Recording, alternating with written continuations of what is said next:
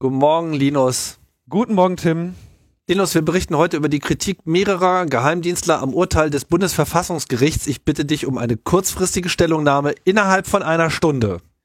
Tim, ich habe Besseres zu tun.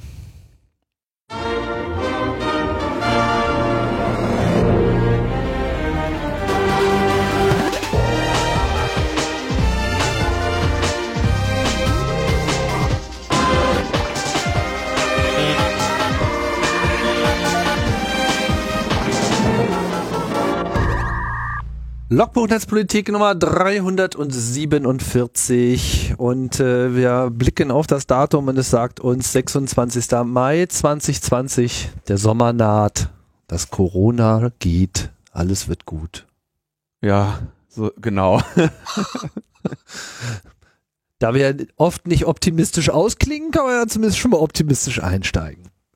Ich bin, ich bin sehr gespannt, wie sich das jetzt entwickelt. Ich habe ja in der letzten Sendung ein bisschen von den äh, Corona äh, Maßnahmenkritik und so äh, gesprochen.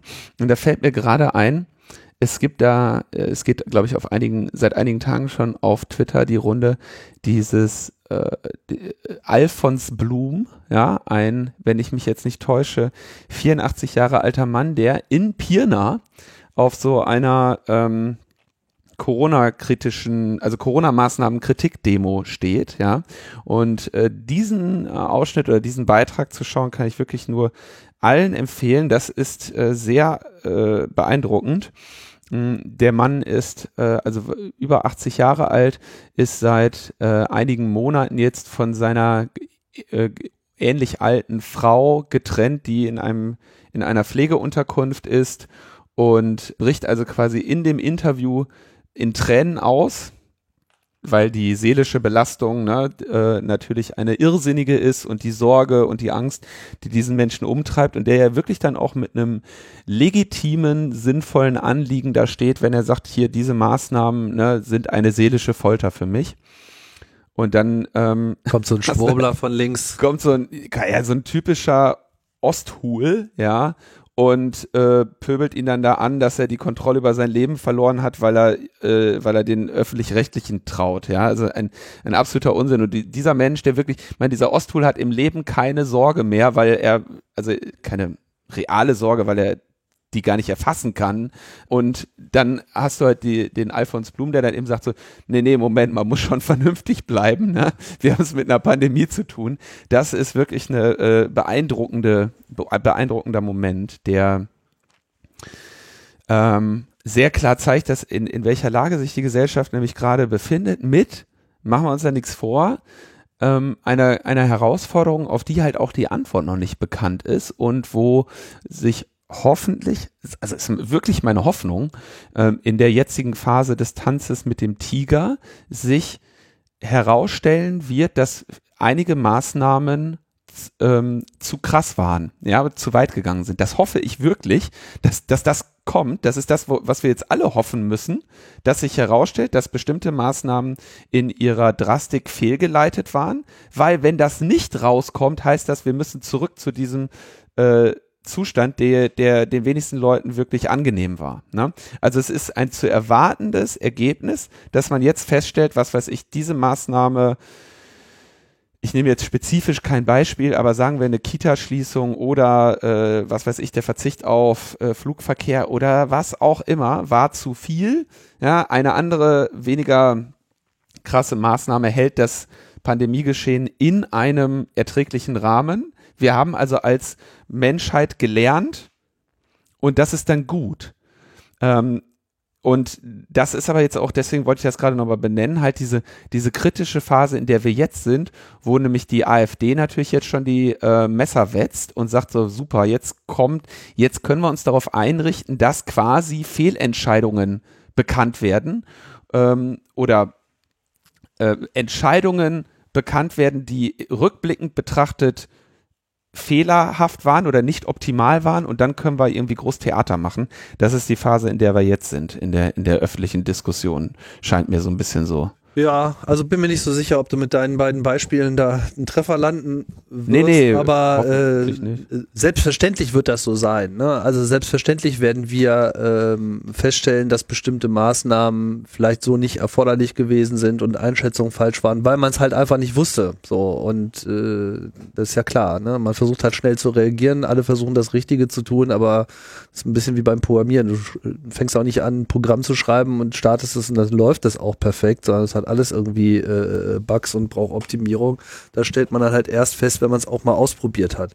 Das ist ein, ein Beispiel, was ich immer in Vorträgen äh, nehme. Ne? Microsoft Windows XP hat 13 Jahre lang Updates bekommen und war auch dann nicht fertig, sondern halt End of Life. Ne? Das, nein, das, Totschlagargument. naja, das ist, kein- ist kein Totschlagargument, sondern es zeigt einfach, dass, ähm, dass äh, wie, also wie Code eben ein lebendes Objekt ist. Ne? Ich hoffe jetzt nur nicht, dass wir ähm, 13 Jahre Corona-Pandemie haben. Ne? Das wäre schlecht. Tja, Wobei, wenn wir die Sache weiterhin beide von dem Bill Gates äh, lösen lassen, dann wissen wir auf jeden Fall, worauf wir uns einlassen. Ne? naja, naja. Aber ähm, ja, gibt ja auch zum jetzigen Zeitpunkt schon keinen Mangel an unvertretbaren Wortmeldungen.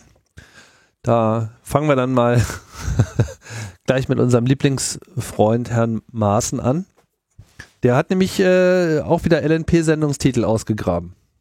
Der hat, also äh, wir wissen ja, ähm, dass Herr Maaßen, muss man tatsächlich sagen, wir wissen ja, dass der einen besonderen äh, Narren gefressen hat an zum Beispiel Netzpolitik.org, aber auch am Chaos Computer Club. Ja, es war, ähm, es gab da die eine oder andere unheimliche Situation, die auch gezeigt hat, dass der genau weiß, wer wir sind und äh, sich halt mit uns beschäftigt. Äh, ähm, will ich jetzt auch gar nicht sagen, das ist auch richtig so, dass er das tut, weil ähm, er schließlich ähm, ja, wir seine politischen Feinde sind, ja. Ähm, insofern ist das nicht äh, überraschend, dass er sich mit der Kritik und mit den politischen Gegenpositionen auseinandersetzt. Ist aber natürlich beim, Verfass beim Inlandsgeheimdienstchef immer so ein bisschen gruselig, ne? Vor allem, wenn dann so, oh Mann, ey, da sind Sachen vorgefallen, das glaubst du nicht, ey. So Pralinen zum Geburtstag, sag ich nur. Hast du bekommen oder was? Nein, ich nicht. Sondern? Wer denn? Äh, Sage ich jetzt nicht, aber Okay. äh, jemand. Also es ist schon Sehr echt gru gruseliger Scheiß, ne? Mhm. So, ich weiß, wo dein Haus wohnt und ich weiß, wann du geboren bist. Ne? Also das ist halt wirklich so boah, gruselig. Naja, okay, lassen wir es. Ne? Also der setzt sich mit uns auseinander, hört offenbar auch Logbuch Netzpolitik, weil ich glaube tatsächlich, der, äh, der Credit für dieses Zitat gebührt dir, glaube ich, Tim. Du hattest ja gesagt, äh, vor, vor längerem schon in einer Sendung, das Grundgesetz äh, verstößt gegen die Geheimdienste. Beziehungsweise in dem Fall das Gesetz, äh, da ging es um, Das Gesetz, ich weiß nicht mehr genau, worum das- es ging, aber nicht ums Grundgesetz. äh, es ging, glaube ich, um die, also es kann ja nur um BND äh, Untersuchungsausschuss sein. Mhm. Ja, doch genau, das Gesetz war das verstößt gegen die BND-Gesetz. Geheimdienste. Ja. Äh, Oder um das BND-Gesetz, also das, das Gesetz verstößt gegen die Geheimdienste und ja, genau das äh, hat Hans-Georg Maaßen jetzt auch äh, eingesehen und, und twitterte ähm, am 20. Mai, im Interesse der Sicherheit Deutschlands und seiner Alliierten wäre es besser, das Grundgesetz der Rechtspraxis anzupassen, als dieses weltfremde Urteil umzusetzen. Das war sein Kommentar und ich, ja, es ist, also dass der, dass der sich traut, das auszusprechen, ja, das ist wirklich, also ich kann nur echt sagen, mir gefriert das Blut in den Adern bei diesem Mann, ja, ein, ein offenkundiger, ähm, rechter Verschwörungstheoretiker, äh, der lange Zeit das äh, Bundesamt für Verfassungsschutz geleitet hat, ähm, Und der bis vor kurzem auch noch äh, so von der gesamten Regierungsbank gedeckt und geschützt wurde, bis der öffentliche Druck so stark war, ob seiner äh, illustren Äußerung, dass er einfach nicht mehr haltbar war. Das hat aber auch lange gedauert. Ja. Unglaublich. Also das ist wirklich gruselig. Und ich habe es ja damals gesagt, den, der wird dann zum Posterboy der Rechten und ja, herzlichen Glückwunsch. Das ist er jetzt. Ja.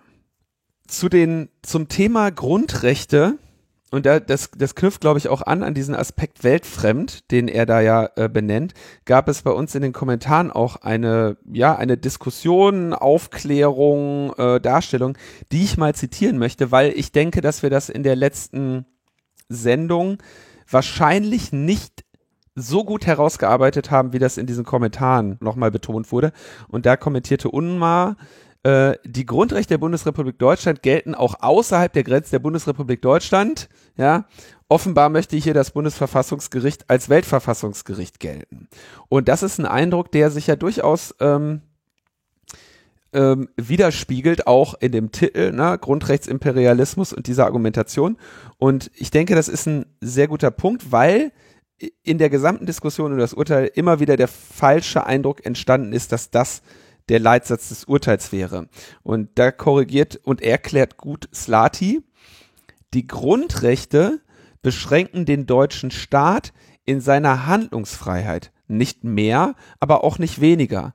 Dass diese Beschränkungen des Staates in seiner Handlungsfreiheit nun nicht an Landesgrenzen aufhört, sondern sich auch auf staatliches Handeln im Ausland grundsätzlich einschränkend auswirkt, beißt sich absolut nicht mit der Präambel äh, ähm, des Grundgesetzes, die nämlich ähm, das deutsche Volk bindet. Also, und so steht es auch in dem, ähm, in dem Urteil drin, ne, dass die Grundrechte oder die, die Grundrechte schränken das Handeln des deutschen Staates ein. Und dieses Handeln des deutschen Staates hört eben nicht an den Grenzen auf. Und das ist, denke ich, nochmal eine wichtige Erklärung zur Argumentation dieses Urteils und auch zur Bedeutung dieses Urteils ne, dass eben ein Staat nicht seine sämtlichen grundrechtlichen und verfassungsrechtlichen Beschränkungen am Ende der Grenzen äh, oder an den Grenzen abwerfen darf, weil dann, wenn das der Fall wäre, dann könnten deutsche äh, Behörden oder Soldaten ja auch im Ausland foltern, weil ist ja schließlich nicht in Deutschland. Oder im Weltraum.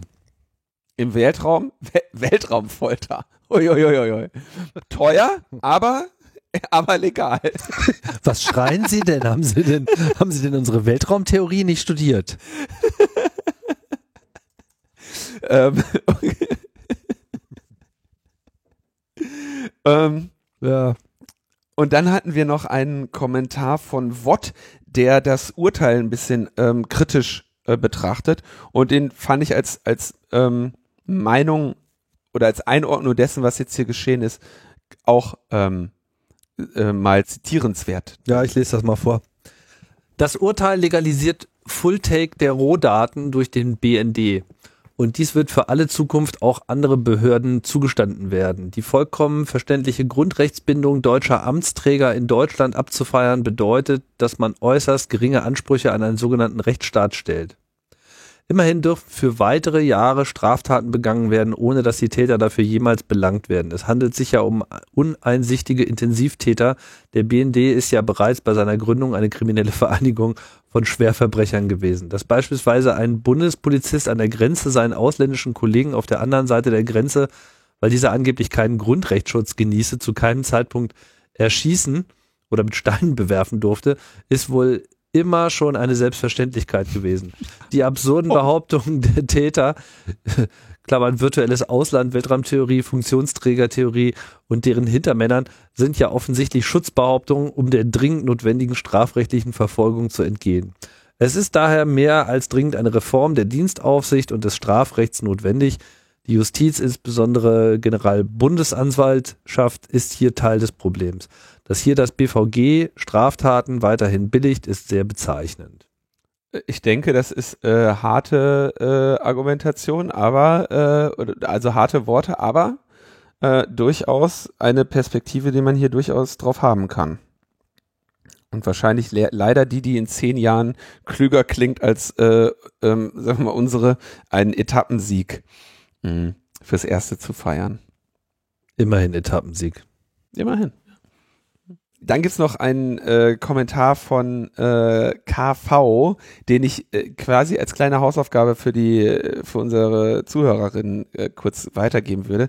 Und zwar sagt KV, könntet ihr mal für Nicht-Experten erläutern, was diese automatisierte Überwachung an einem Internetknotenpunkt in der Praxis bedeutet, soweit man das von außen beurteilen kann. Ich kann mir das als Laie leider nicht vorstellen, was mit Mitlesen genau gemeint ist. Könnt ihr das mal an vier Beispielen ernennen, was weiß ich, Mail, unverschlüsselte Mail, Webseite aufrufen und so weiter weiter. Ähm, meine Bitte wäre, wir haben das hier schon öfter erklärt und leider, weil wir hier ähm, ja auch die Nachrichten der Woche behandeln wollen, ist, passt das jetzt nicht in diese Sendung. Also wenn ihr KV da helfen könntet mit einer Empfehlung, in welcher Sendung wir das mal gut gemacht haben, fände ich das ganz nett. Also ich bin mir sicher, dass ich das öfter mal gemacht habe. Bin mir aber sicher, dass Frank das mal in der Sendung hier erklärt haben wird. Wir hatten ja auch Klaus Landefeld da. Also da Empfehlungen, glaube ich, wird KV sich freuen und danken. Ja, 347. Sendung, wir verlieren langsam den Überblick. ja, ich, wir warten auch nur noch hier äh, auf den Moment, dass wir anfangen können, die alten Sendungen zu recyceln und die euch äh, so. Merkt ihr nie. Merkt keine Sau, ja. ja, das ist schon wieder Vorratsdatenspeicherung. Och, die Season, die Season setze ich aus. Aber schalten Sie wieder ein zum Season-Finale. Ja, Season-Finale, das wird neuen, spannend. Da gibt's einen neuen Twist irgendwie. Okay. Ähm, Neue Gesetze gibt's neue Gesetze äh, bei, äh, das war ja auch wieder ein, also, also ich habe wirklich den Eindruck, dass diese Bundesregierung noch mehr als die gleiche Bundesregierung zuvor mh, hm, dieses, ähm, dieses Dodging hat, ja, also äh, ähm, ich habe das ja auch bei Jens Spahn sieht man das äh, äh, wieder und immer wieder, dass er ne, seine Ideen kurz mal an die äh, diskutieren lässt, guckt, na, wie der Testballon so abgefeiert wird in der Öffentlichkeit und dann erst seine Gesetzesvorschläge rausgibt. Das ist, finde ich, ich weiß noch nicht mal, ob ich es unbedingt anders machen würde, weil es natürlich sinnvoll ist, seine Ideen zur, zum Regieren des Landes oder zur legislativen Regulierung des Landes vorher mal an der öffentlichen Meinung zu spiegeln. Ja, das ist schon mal ganz gut, ja. Aber ähm, wie das hier passiert, äh, führt halt zu einer echt starken Verwirrung und ähm, macht, äh, dient auch, glaube ich, sehr absichtlich der Zerstreuung des Widerstandes, ja, deckt sich auch ein bisschen mit der Äußerung von äh, Horst Seehofer, der ja so sinngemäß gesagt hat, Gesetze müssen kompliziert geschrieben sein, damit es keiner merkt. Ja, äh, so sinngemäß hat er sich ja geäußert. Und das haben wir hier mit dem IT-Sicherheitsgesetz 2.0 auch gehabt, weil ich glaube, es ist sicherlich über ein Jahr her, dass äh, Frank und ich dieses, diesen Referentinnenentwurf da mal diskutiert hatten zum IT-Sicherheitsgesetz, ähm, in dem es nämlich noch diese ganzen Ideen gab zur äh, Darknet-Illegalisierung. Ja, da ging es also darum, wer die, die Formulierung war sinngemäß, wer Infrastrukturen oder Dienste betreibt, die der äh, dem, dem Begehen von Straftaten dienen, ist dafür dann irgendwie haftbar. Ja, und da ist natürlich dann äh, genau die Frage, die sich immer wieder stellt äh, bei so Sachen wie äh, Provider-Privileg, ne? Also ist ein Hoster dafür verantwortlich, dass du illegale Dateien auf diesem Server hast? Ist ein VPN dafür verantwortlich, dass du damit äh, vielleicht auch mal einen Torrent ziehst und so weiter, ähm, wo wir wirklich an einem Grundfest, an einem der grundfesten Prinzipien des Internets und seiner Regulierung rütteln. Danach, dieser ganze Teil scheint jetzt raus zu sein. Das ist schon mal positiv beim IT-Sicherheitsgesetz 2.0, das jetzt gerade wieder ähm, äh, aufgestiegen ist. Ähm, nicht da drin ist eine Meldepflicht, also Meldepflicht für Sicherheitslücken. Ja, äh, die Meldepflicht für Sicherheitsvorfälle gibt es ja in den weiten Teilen der äh, so benannten äh, kritischen Infrastrukturen. So benannt ist hier eine, ein Neologismus von mir, der aber genau sagt, so nicht, diese, die werden nicht so genannt, sondern die werden so benannt. Ja, also es, es gibt da ja durchaus Lücken, was jetzt kritische Infrastruktur ist und was nicht. Ähm, zum Beispiel Teile von Luftraumüberwachung und äh, Gesundheitssystemen sind keine kritische Infrastrukturen. Dafür, äh, was weiß ich, so gut wie jedes Stadtwerk. Ähm, eine interessante, ähm, interessant, wie sich da eben diese kritischen Infrastrukturen herauskristallisieren, die ja eben per Ver, wie heißt das dann? Ist das eine Verordnung? Ich, also die werden auf jeden Fall vom äh, BMI, BSI in der Richtung irgendwo quasi per Anordnung benannt und das ist nicht unbedingt in dem Gesetz geregelt. Also es ist nicht gesetzlich geregelt, dass du kritische Infrastruktur bist, sondern per Anordnung.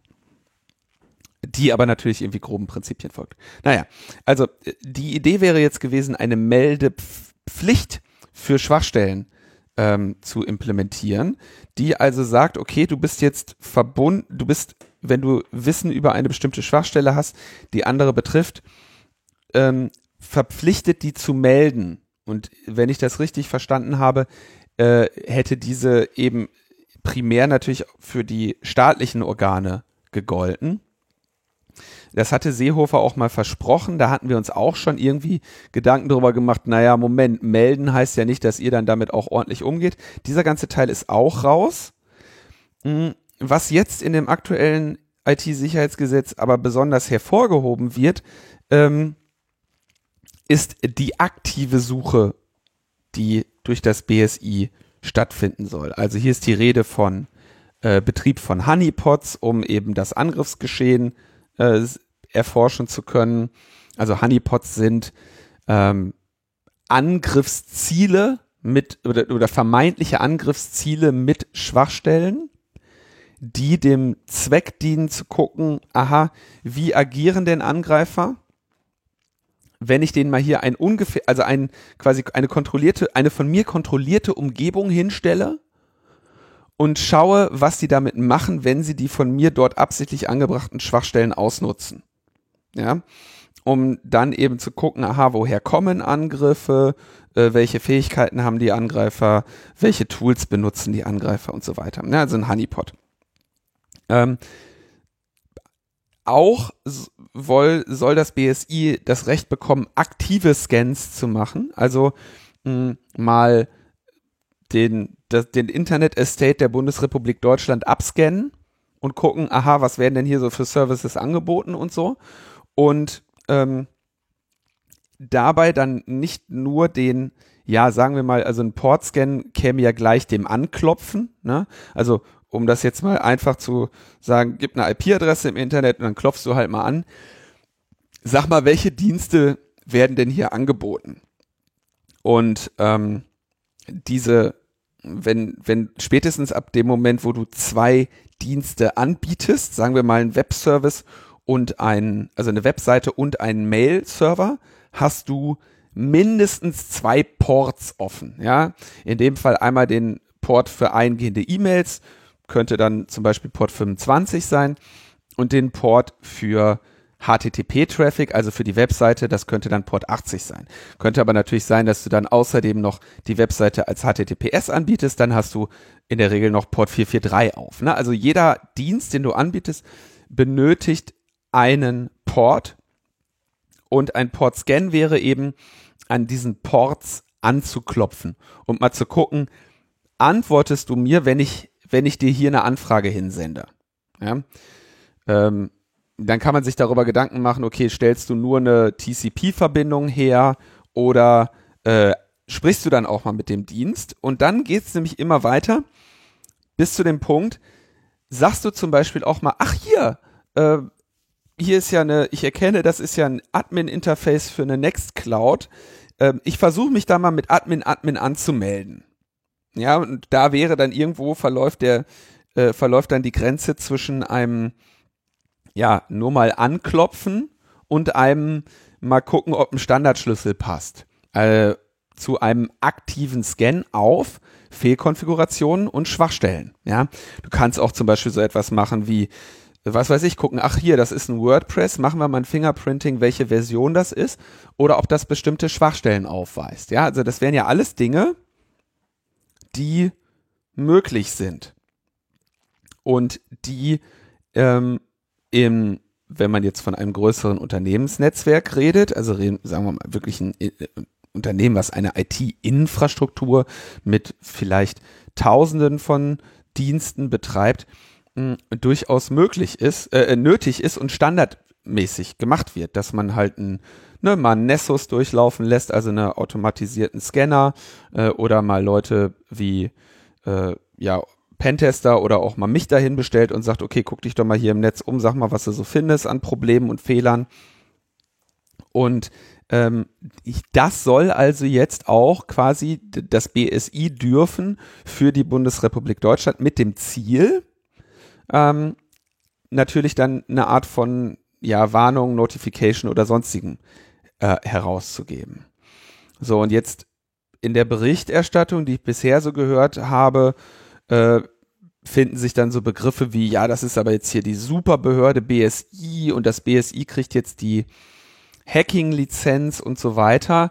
Und wenn, äh, wenn der Linus das mit dem Internet macht, dann darf der das nicht. Aber äh, das BSI soll das jetzt dürfen, das ist die Lizenz zum Hacken und so, ne? Hm. Und, und da muss ich sagen, da habe ich, da habe ich eine, eine zwiegespaltene Meinung, weil das eigentliche Problem ist nicht das zu tun, weil wenn man das mit reinem Gewissen und dem Ziel, Schwachstellen ähm, äh, abzustellen macht, dann ist das ja etwas Positives. Denn wenn wir keine Port-Scans machen und Schwachstellen-Scans machen, die Angreifer machen das.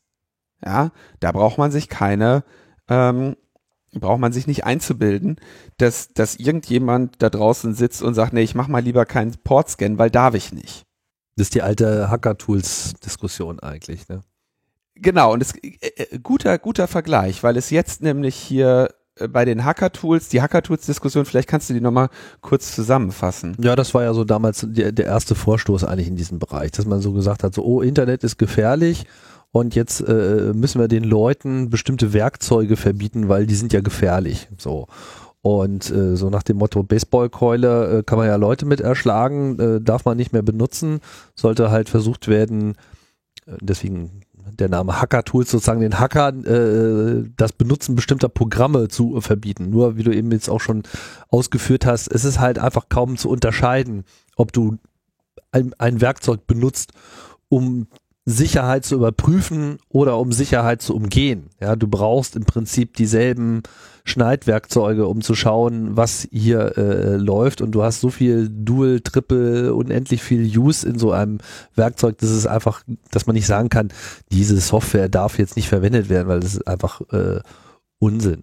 Also genau, Ergebnis wäre dann ne, in meiner Arbeit, ich hätte dann jetzt, ich könnte den größeren Teil der Software, die, die ich für meine, um meine Arbeit vernünftig zu machen, die Software könnte ich legal nicht mehr besitzen. Mit anderen Worten, ich könnte meine Arbeit nicht mehr machen.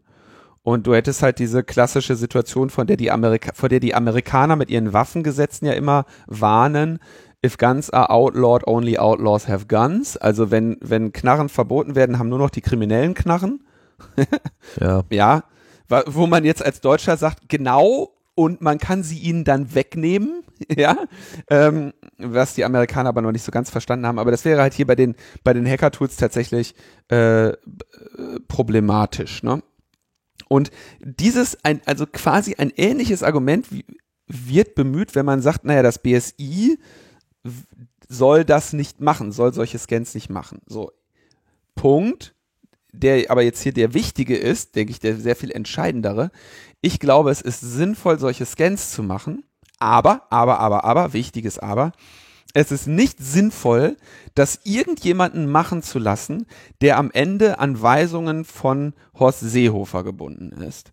Oder auch egal wer irgendeinen anderen ähm, Innenminister äh, oder Staatssekretär eines Innenministers in der Bundesrepublik Deutschland. Die Verteidigung und auch der Scan zum Ziele der Verteidigung muss unbedingt irgendwo aufgehängt sein in einem, in einer Behörde, der man vollständig und vollends vertrauen kann, weil sie einen absolut eindeutigen Auftrag hat. Und ich weiß gar nicht, also die Unabhängigkeit des BSI ist eine, ich weiß gar nicht, wie alt die Forderung ist, die der CCC äh, schon immer betont, wahrscheinlich seit es das BSI gibt. Wir reden auf jeden Fall hier auch schon seit Anfang an davon. Wir reden hier seit Anfang an davon. Ich glaube, ich habe schon bei meiner äh, mit der Muttermilch hast du es aufgenommen.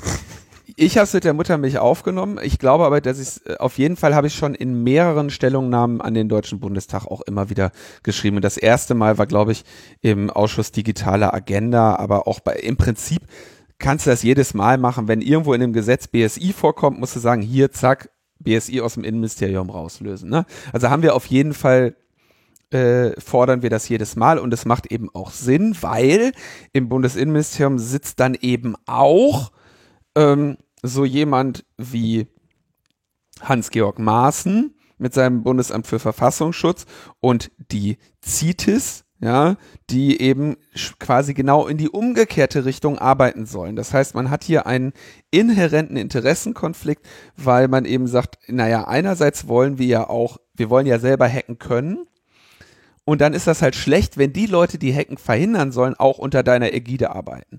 Das war natürlich auch das Problem mit dieser Meldepflicht für Schwachstellen, dass man sich sagt, naja toll, wenn jetzt das BSI nachher die Schwachstellen hat und dann nach eigener Maßgabe damit umgeht, ähm, wer sagt denn, dass die nicht nachher verpflichtet werden, das der CITES zu sagen? Und dann ist quasi die Schwachstelle, die ich dahin gemeldet habe, wird dann vom, vom BSI der CITES gegeben und die CITES setzt sie dann gegen die eigene Bevölkerung ein. Na? Also quasi, wenn man einen Sicherheitsauftrag hat, muss der unzweideutig und rein defensiv sein. Und wenn man an dieser Defensivität des Sicherheitsauftrages rüttelt, dann äh, gerät man eben in diesen Bereich, äh, ne, man möchte selber angreifen, man will das machen, was sich Hackback nennt, aber in Wirklichkeit halt offensives Agieren im, mit Wirkmitteln im Cyberraum bedeutet und das führt nicht zu einer äh, besseren IT-Landschaft, sagen wir es mal so. Ähm, also, ich denke, dass so Port-Scans, aktive Scans, Honeypots durchaus sinnvoll sind, aber dass unter keinen Umständen eine solche Fähigkeit im Innenministerium angesiedelt werden sollte. Kann man von mir aus eine Public-Private Partnership, was weiß ich, machen? Kann man irgendwie ein, unsere Forschungsinstitute in Deutschland äh, mit, mit der Möglichkeit versehen. Aber da hat man natürlich auch wieder das Problem, am Ende brauchst du eine verantwortliche staatliche Stelle und die darf eben nicht dem Innenministerium unterliegen. Das denke ich ist der Kernpunkt, äh, Kernproblempunkt hier mit dem BSI äh, und in seinen aktiven Scans. Es gibt dann noch irgendwie so eine äh, Vorgabe 18 Monate Speicherung von Protokolldaten bei Parlamentariern und Behörden. Ähm, da muss ich jetzt nochmal gucken. Ähm, also mein Eindruck ist, dass du so lange deine Protokolldaten ja nicht unbedingt speichern darfst, ohne einen Anlass dafür zu geben. Ja, also wenn ich jetzt einen Webserver habe und ich schreibe, würde da einen Log schreiben, was ich ja nicht mache, aber äh, ich würde das tun, dann ähm, muss ich das ja nach wenigen Monaten gelöscht haben. Und ich muss in der Datenschutzauskunft erklären, warum ich das überhaupt mache, was meine Berechtigung, mein berechtigendes Interesse ist, das zu tun und so. Und jetzt kommt der, äh, wenn man jetzt bei den Behörden sagt, nicht ihr könnt, sondern ihr müsst 18 Monate speichern, ist hier natürlich die Hoffnung, im Angriffe später noch auflösen zu können, ja, und nicht auf einmal daran zu scheitern, dass du erkennst, naja, die Angreifer sind mindestens sechs Monate drin, aber wie die reingekommen sind, wissen wir nicht mehr, oder seit wann sie drin sind, wissen wir nicht mehr, weil wir so lange keine Logs haben. Ähm, und das ist halt äh, der Teil, der hier angegangen werden soll. Hat man ja jetzt auch gerade mit dem Einbruch in diese ähm, Forschungszentren, Computerinfrastruktur, wo auch davon oh, ausgegangen ja, das hatten wird. wir gar nicht behandelt, ne? Diese, nee, hatten wir äh, leider nicht. Die Supercomputer, die gehackt wurden, ne? Genau. Und da ging man davon aus, dass es ein halbes Jahr schon so weit lief oder länger. Und die Sorge war, was, was die Sorge war, dass die Angreifer irgendwie gucken wollen, wie wir Impfstoffe errechnen, aber in Wirklichkeit haben die einfach nur irgendwie Bitcoin gemeint, oder? Ich weiß nicht. Äh, unsere Corona-Forschung äh, wollten sie irgendwie auslesen, angeblich. Ich mhm. habe da so meine mhm. Zweifel, dass das alles so digital so gespeichert ist. Da kommen wir ja noch zu. Okay. Ähm, Also hier eine längere Speicherung von Protokolldaten. Auch wieder schwieriges Hin und Her. Ne? Also da wird dann auch argumentiert, okay, könnte eine äh, Vorratsdatenspeicherung bedeuten, weil wenn du das jetzt alles zusammenführst, dann siehst du eben nicht nur die eine Behörde, für die sich Bürger XY interessiert, sondern alle und was er da gesucht hat und so weiter. Hm, kann ich auch erkennen, dass das problematisch ist.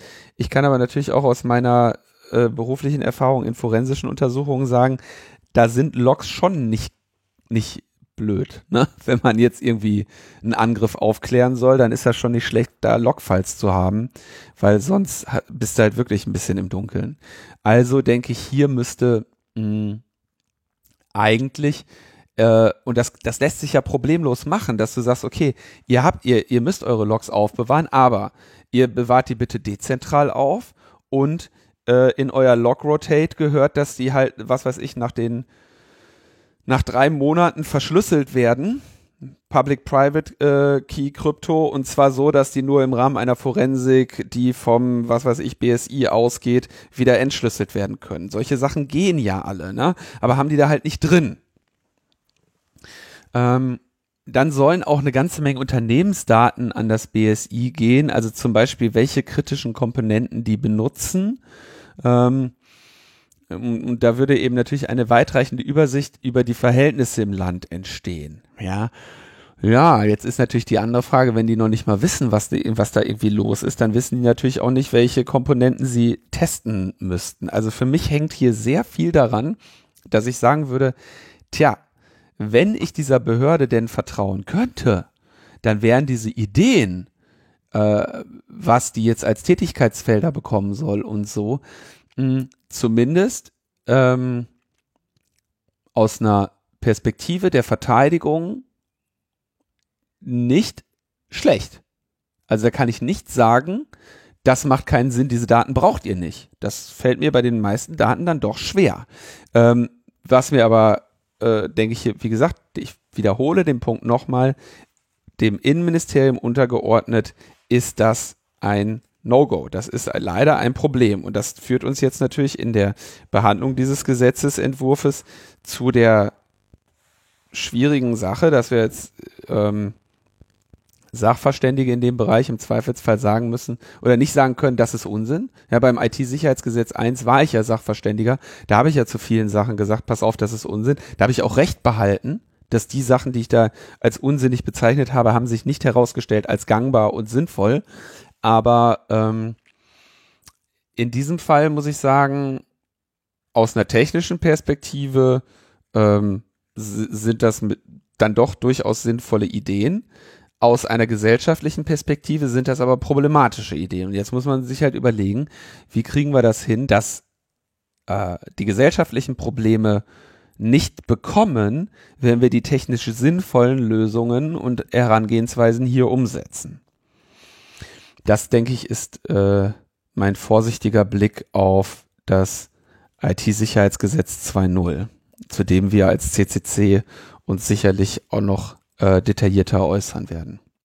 Schon detailliert geäußert habt ihr euch ja aber auch äh, schon gegenüber dem neuen Patientendatenschutzgesetz, was wir hier auch schon ein paar Mal behandelt haben. Ja, insbesondere hatten wir ja hier Cebro und Martin nochmal in der, in der Sendung vor wenigen Wochen. Ne? Genau. Und dazu gibt es jetzt aber eine offizielle Stellungnahme.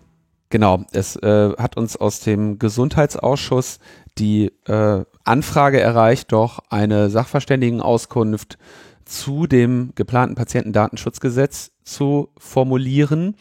Hm, ist natürlich klar, so eine Anfrage habe ich dann freundlich den Martin gebeten, ob er das denn machen würde. Hat der Martin gemacht. Er hatte sich ja, wie man in der Sendung gehört hat, ohnehin schon im Detail mit dem Gesetz auseinandergesetzt äh, und die Stellungnahme veröffentlichen wir dann auch heute. Ähm, Spezifisch geht es dabei im Prinzip um eine Sache. Es gab diesen Vortrag, äh, Hacker hin oder her, die elektronische Patientenakte kommt, in der Martin und Cebro ja diese Schwachstellen demonstriert haben in der in dem Erlangen von Zugangskarten. Und da ähm, äh, hat dann, ich glaube, ein NDR-Team war das, die mussten ja dann nachvollziehen, bestätigen, die haben sich ja dann irgendwie so einen Arztausweis von jemand anders in irgendeinem Supermarkt an die Käsetheke liefern lassen. Und nur um zu zeigen, wie kaputt dieser Prozess ist. Jetzt wäre natürlich im Patientendatenschutzgesetz genau die Möglichkeit gewesen, diese Schwachstellen abzu, ähm, abzustellen und eben zu sagen, aha, die bei der Beantragung und auch bei der Ausstellung und bei der Übergabe müssen saubere Identif äh, Identifikationen stattfinden. Und ja, ist leider ähm, diese Chance ähm, verstreicht, leider. Und ähm, kann jetzt hier kurz aus der Stellungnahme des CCCs äh, die, äh, zitieren. Wir stellen fest, dass der vorliegende Gesetzentwurf nicht geeignet ist, die diagnostizierten Mängel sowie die ursächlichen Fehlanreize abzustellen. Erstens, die elektronische Gesundheitskarte wird weiterhin unsicher und ohne zuverlässige Identitätsprüfung der Antragsteller ausgegeben. Statt die Mängel, unter deren Ausnutzung der Zugriff auf Gesundheitsdaten Dritter gelingt, abzustellen, werden diese nunmehr sogar gesetzlich festgeschrieben. Also der Mangel war vorher war es ein Mangel, jetzt ist es gesetzliche Vorgabe. Ähm, und zweitens, die bislang nicht erfolgte Umsetzung der bestehenden gesetzlichen Vorgaben wird weiterhin nicht ausreichend sanktioniert. Krankenkassen als Herausgeber der elektronischen Gesundheitskarte bleiben im Gegensatz zu Arztpraxen von den Sanktionen der DSGVO ausgenommen. Trotzdem sollen Krankenkassen zukünftig mit Erlaubnis des Versicherten die Gesundheitsdaten der Patientenakte verarbeiten dürfen. Hier übrigens ne, der entscheidende Punkt, die DSGVO ist vor exakt zwei Jahren in Kraft getreten wobei ich mir nicht, ich glaube, die DSGVO ist, wie war das denn nochmal? Da, es ist nämlich auch genau zwei Jahre her, dass wir Logbuch Netzpolitik 256 gemacht haben. Mhm. Ich gucke gerade an mir herab und man sieht, ähm, ich, äh, ich kann kaum noch sprechen, wenn ich an mir selber herabgucke, weil der Aufdruck so schön oben ist. Ich, ich mag die Aufdrücke ja immer schön hoch. Ich habe nicht das LMP 256 Shirt. Achso, ich dachte, weil du so dick geworden bist in der Corona-Zeit. Nein, nein. Ja, ich sitze ja hier, ich ernähre mich ja nur noch von Lieferando und sitz auf und gehe auf dem Balkon auf und ab. Nein. Ähm, ich habe das LMP 256 Shirt an. Ähm, und da haben wir ja genau mit dem Jan-Philipp Albrecht auch über die DSGVO besprochen. Kommen wir gleich nochmal drauf. Also, Patientendatenschutzgesetz äh, erfüllt die Erwartungen, die man an Gesundheitsminister Spahn hat.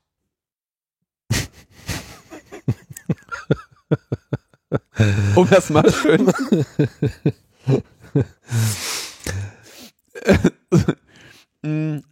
Und es gibt aber auch Neuigkeiten im Bereich der Contact Tracing Sachen. Tim, was haben wir da Neues?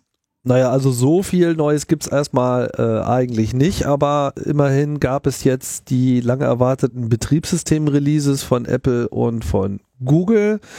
Bei ähm, Google weiß ich nicht ganz genau, auf welche Versionsnummer das gerade hinauslief, aber die haben das über diese Play Services ausge, äh, ausgeschieden, wollte ich gerade sagen, ausgespielt.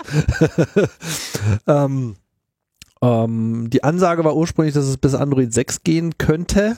Da habe ich jetzt noch keine Bestätigung dafür. Bei Apple hält man sich da ganz frisch und äh, hat das sozusagen nur in das aller, allerneueste Betriebssystem-Release 13.5 reingehauen. Und das bedeutet, dass jetzt die Programmierschnittstellen vorhanden sind, um solche Apps auch tatsächlich auf diesen Telefonen laufen zu lassen. Also die mit dem dezentralen Modell, das Modell, auf das Deutschland und viele andere Länder mittlerweile auch äh, setzen, das wird jetzt überhaupt erst ausrollfähig. Man könnte also im Prinzip heute oder hätte jetzt letzte Woche, als es rauskam, damit beginnen können. Das äh, äh finde ich einen sehr wichtigen Punkt, ne? weil ähm, also erstens das heißt, eine Contact Tracing App, eine funktionierende Contact Tracing App ist jetzt seit wenigen Tagen zumindest mal theoretisch möglich. Also sagen wir mal so, entwickeln konnte man sie schon vorher und das wird, wird mhm. ja auch getan und wurde auch getan. Nur äh, Dritten, also uns allen zugänglich ist es erst ab jetzt dass wir jetzt nicht gleich mit diesem Tag ein Release gesehen haben, hängt damit zustande, dass es eben nicht nur auf diese Komponente ankommt, sondern eben auch noch auf viele andere Komponenten, die zusammenspielen müssen. Und vor allem muss das Ganze dann eben auch noch etwas breiter getestet werden. Die Zeit war natürlich ohnehin relativ knapp. Wir haben das ja hier über die Wochen, letzten Monaten ähm, begleitet und es gab immer wieder neue Erkenntnisse und da musste auch erstmal der politische Battle gewonnen werden und das Team, auf das es jetzt halt ähm, zukommt, diese Arbeit, die, die ist ja da auch dran und die haben auch schon diverse Code-Teile veröffentlicht. Auf GitHub ist das alles jetzt äh, einsehbar. Das ist da auch noch nicht fertig. Aber es existiert und vor allem haben sie sich relativ viel Mühe gegeben, die Details der Systemarchitektur, die sie geplant haben, äh, akribisch zu dokumentieren. Ich finde, das ist auch alles sehr ordentlich gemacht worden. Ja, vor allem muss man sagen, sie haben auch eine Sache, die ich sehr interessant fand. Die hatten quasi ihr Developer-Repo. Das war offenbar dann halt vorher nicht öffentlich und die haben aber das Repo auch mit der Commit History, glaube ich, online gestellt. Das heißt, du hast nicht nur irgendwie, das is it jetzt, sondern wenn du möchtest, kannst du in dem Git quasi auch zurückgehen und gucken, was in welcher Richtung die das entwickelt haben. Ja, das das äh, finde ich schon ist auch nicht üblich. Also äh, siehst, sieht man auch öfter mal anders, sagen wir mal so. Ja, also man, man merkt, dass da ein Team am Start ist, die also nicht nur Open Source verstanden haben. Also das sind einfach Leute, die, die, die machen das nicht das erste Mal ähm, und dass eben auch viele Entscheidungen im Prinzip so gefällt würden, wie ja wir das auch tun würden. Also es ist einfach eine, eine, eine korrekte Offenheit bis hierhin. Ich habe das natürlich jetzt noch nicht laufen sehen, weil läuft halt nicht und gibt halt diese App äh, nicht. Nur man kann es sich halt anschauen und man kann äh, auf Basis des Systemdesigns für sich entscheiden, macht es so Sinn? Ist das, ist das so, wie es hier konzipiert ist, wie die Serveraufteilung ist, wer wann wem wo welche Message schickt, was hier womit verschlüsselt ist und äh, wie die Abfolgen sind? Macht es Sinn? Macht es Sinn aus einem äh, Ablauf? Macht es Sinn für die User letzten Endes? Macht es Sinn aus einer äh, Sicherheitsdenke heraus? Und soweit habe ich bisher wenig konkrete Kritik gehört. Das ist eigentlich eher so, dass alle sagen, ja, ist noch nicht fertig, aber soweit erstmal nichts dran zu meckern. Ja, du hast auf keinen Fall, ne, also die Erwartung wäre ja im Prinzip, du veröffentlichst sowas und mh, in, innerhalb von 24 Stunden kommt irgend so ein Wah-Tweet, ja, ja. Der ist ausgeblieben und das ist, äh, glaube ich, das, das ist über die Erwartungen. Ja, ist ein gutes Zeichen, ne? Positiv, ja. Ähm, ich wollte noch einen Aspekt dazu benennen, weil ich jetzt ja auch seit einigen Wochen zum Glück etwas, äh, etwas zurückgelehnter mir die Berichterstattung über diese Contact Tracing Sachen anschauen kann, weil es eben nichts mehr zu berichten gibt und ich deswegen die, oder weil es gerade nicht viel zu berichten gibt und ich deswegen halt auch Presseanfragen ja, unbeantwortet lasse oder sag, ich habe nichts Neues zu erzählen, äh, sucht euch jemand anders, vielleicht haben die was Neues zu erzählen. Der Tenor in der Presse war in den letzten Wochen, so die letzten zwei Wochen ungefähr so, äh, wo bleibt unsere App? Wo bleibt unsere App? Die anderen haben längst, die Bundesregierung verschläft wieder die, die Digitalisierung und so weiter, ja. Und mh, hm, schwankte dann in der letzten Woche um auf, seht her, seht her, die Apps, die die anderen haben, bringen überhaupt nichts. Ja, und da werden jetzt die unterschiedlichen Staaten, ich habe das über Singapur gelesen, ich habe das über Australien gelesen, die schon Contact Tracing Apps gebastelt hatten, die, wie wir alle wissen, nicht funktionieren konnten, sinnvoll, weil sie eben massive Einschränkungen haben, dadurch, dass sie im Hintergrund sind. Also im Prinzip Contact Tracing Apps, die du aktiv im Vordergrund halten musst. Ähm, und die haben jetzt stellt sich heraus, die haben nicht die gewünschten oder die erwarteten Ergebnisse geliefert. Ja, auch das ist eben auch nicht überraschend. Ja, das ist, ähm, muss ich jetzt wirklich sagen, fand ich in der medialen Berichterstattung mh, hm, nicht überzeugend, weil wir schon eigentlich, es hätte, sag ich mal, den geneigten ähm, Journalistinnen durchaus erkennbar gemacht worden sein können, dass eben tatsächlich das, was hier diskutiert wird und was unter Realbedingungen funktionieren kann und soll, tatsächlich erst mit diesen Updates überhaupt möglich wird. Und wenn ich das jetzt richtig sehe, gibt es in Lettland jetzt so eine App. Jetzt kann man sich Lettland angucken. Ja, kann man gucken, ob, das, ob und wie das da funktioniert. Ja, und äh, die Schweiz wird jetzt wohl auch relativ zügig äh, releasen. Also die sind da ja schon ein bisschen länger auf das dezentrale Modell eingeschworen. Und mhm. äh, am Ende hängt das natürlich auch damit zusammen, Das muss man bei diesem ganzen Ding aussehen. Diese Fixierung auf die App auf dem Telefon, ja, das ist eine Komponente, aber die weitaus schwierigere Komponente, weil da, also das, was auf dem Telefon läuft, ist verhältnismäßig einfach. Das, was daran schwer ist, das haben einem Apple und Google eigentlich schon abgenommen. Man muss mhm. eigentlich nur noch Daten durchreichen und äh, bisschen User Interface draufkleben und keine groben Fehler machen.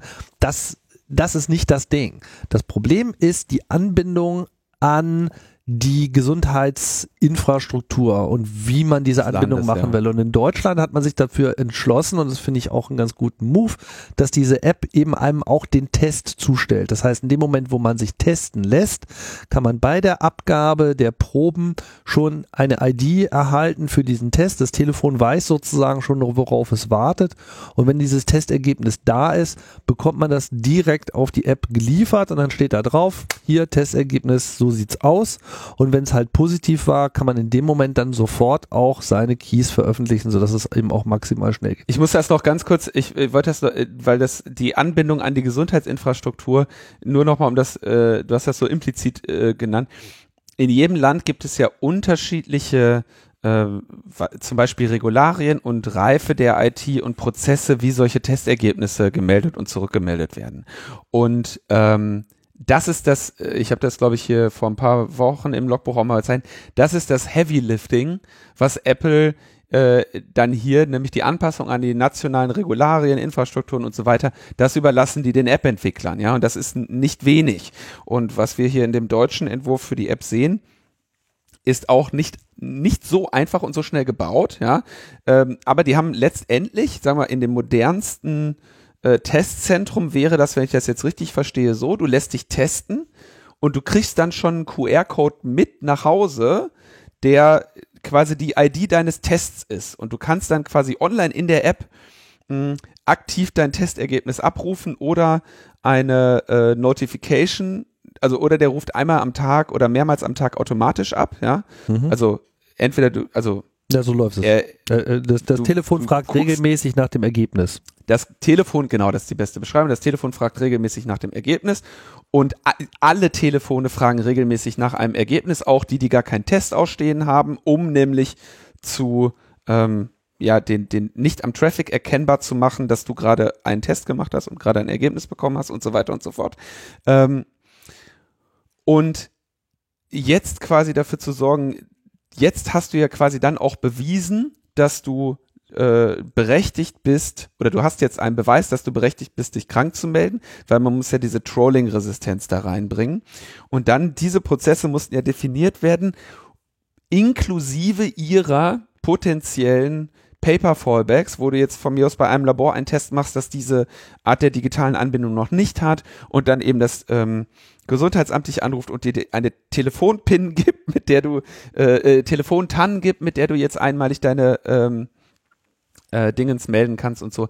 Das ist alles ähm, in dem Architekturdokument drin, da geht einiges. Da gibt's eine Hotline, da musst du äh, Leute haben, die, die das beim Gesundheitsamt machen und dann nochmal so eine separate Hotline, wenn Leute Probleme mit der App haben. Also da gehört sehr viel mehr dazu und das entsteht jetzt alles und wir wissen nicht genau, wann es äh, kommt. Ich vermute mal, wir werden so Mitte Juni wahrscheinlich so ein Punkt erreicht ja. haben, wo das eigentlich alles zusammenlaufen könnte, wenn es sollte, ja. Wenn es gut läuft, gibt es vielleicht sogar schon erstmal so eine stumme Version der App vorher, zwei Wochen vorher, weil dann könnten nämlich zumindest schon mal alle anfangen, überhaupt erstmal Keys zu sammeln, sonst müsste man ja nochmal warten, bis das überhaupt alles mhm. useful mhm. wird.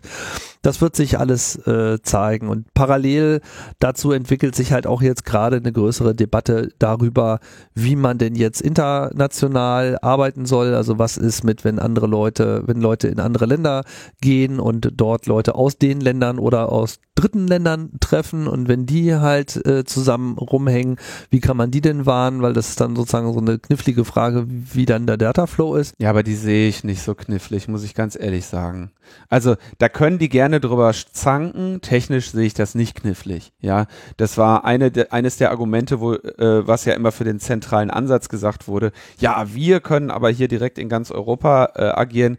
Ich sehe keine ähm, triftigen Gründe, warum das ähm, zwischen den europäischen Ländern auch im dezentralen Ansatz nicht, nicht, nicht funktionieren sollte. Nein, nein, also es geht ja auch explizit so. Also das, äh, es ist halt eher eine Frage, wie macht man es konkret so, weil ja. äh, teilweise hast du halt ein Modell, wo du dann vom, vom Goodwill und von der Informiertheit der User ausgehen musst und andere äh, machen es vielleicht ein bisschen automatisierter. Also ich rechne ehrlich gesagt mittelfristig mit einer EU-weiten Lösung, aber dazu müssen halt noch ein paar Länder umfallen, vor allem Frankreich, die sich halt bisher immer noch an ihrem zentralen Modell festbeißen und dann irgendwann halt feststellen werden, dass sie scheitern. Ja, aber das, aber das haben wir ja auch schon besprochen, dass der, das Problem von Frankreich mit seinem zentralen Modell ist nicht die EU, sondern Apple und Google. Ja, die müssen sich jetzt halt mit einer technischen Realität anfreunden, äh, die äh, jetzt mal, ob, ob das gut oder schlecht ist, nun mal äh, da ist und von Apple und Google definiert wurde. Ja, da sehe ich also,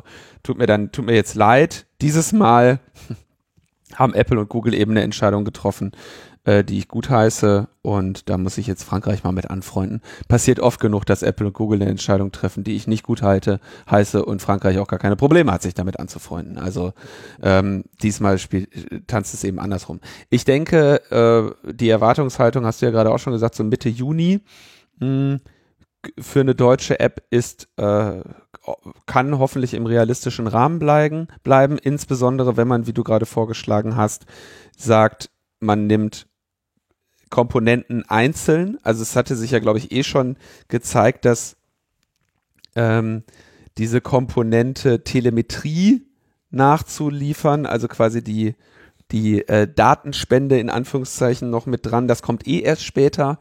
Also hier scheint schon so ein modulares Vorgehen stattzufinden und äh, dann äh, ist, denke ich nämlich, dann sind, dann wäre Deutschland irgendwas wie drei Wochen oder vier Wochen nach Veröffentlichung nach Ausrollen der API dran. Und die Uhr für die Entwicklung lief eh erst ab Gründonnerstag, beziehungsweise, wenn wir ehrlich sind, ab äh, äh, die, Osterdienstag, ja, äh, dass man damit beginnen konnte. Und deswegen finde ich dieses gesamte Geschrei, äh, die anderen haben aber schon eine und jetzt das Geschrei, äh, die bei den anderen funktioniert das aber nicht, das ist ähm, äh, ja bedauerlich, äh, eine bedauerliche ähm, Entwicklung, weil das eben tatsächlich beides nicht wirklich zu ziehende Schlussfolgerungen waren ähm, aus, der, aus der Sachlage. Apropos nicht zu ziehende Schlussfolgerungen, Tim, das ist doch nochmal eine Überleitung, oder? noch ist sie nicht fertig. ja. Ähm, Twitter äh, hat gerade eine, äh, eine, eine schöne große Auseinandersetzung, die äh, ich hier nicht unerwähnt lassen möchte und die ja auch schon unser Intro ähm, geprägt hat. Beehrt, ge ge ge geehrt und geprägt hat. Und zwar ähm, ist ja jetzt schon seit längerer Zeit so, dass der Christian Drosten, ähm, der Virologe der Charité da, der ja mit seinem Podcast, dem Corona-Update, ähm, eine sehr große Reichweite auch erzielt hat innerhalb kürzester Zeit, jetzt wirklich fast wöchentlich Kritik an den Medien übt. Ähm, was den Umgang mit bestimmten Studienergebnissen angeht, was ähm, den Umgang mit seiner Person angeht. Und ich muss sagen, ich finde das ja immer sehr ja so ein bisschen putzig, wie der die Kritik übt, weil er ähm, also er, man merkt so richtig, wie er emotional wird und sagt so, das ist überhaupt nicht fundiert und das ist ungehörig. so finde ich sehr schön. Also, finde ich super, ja. Wie er sich eben auch nicht auf das, äh, äh, wie er sich da nicht von seinem Niveau herunterreißen lässt. Ja, welcome to our world. ja, scharfe, strenge Worte, ja. Und ähm, dann jetzt gibt's dann jetzt auch, dann fühlen sich immer äh, der eine oder andere Journalist oder Journalistin auch be bemüßigt, dem dann zu widersprechen und zu sagen, dem Drosten steht keine Kritik an uns Medien zu, was ich dann auch sehr unterhaltsam finde.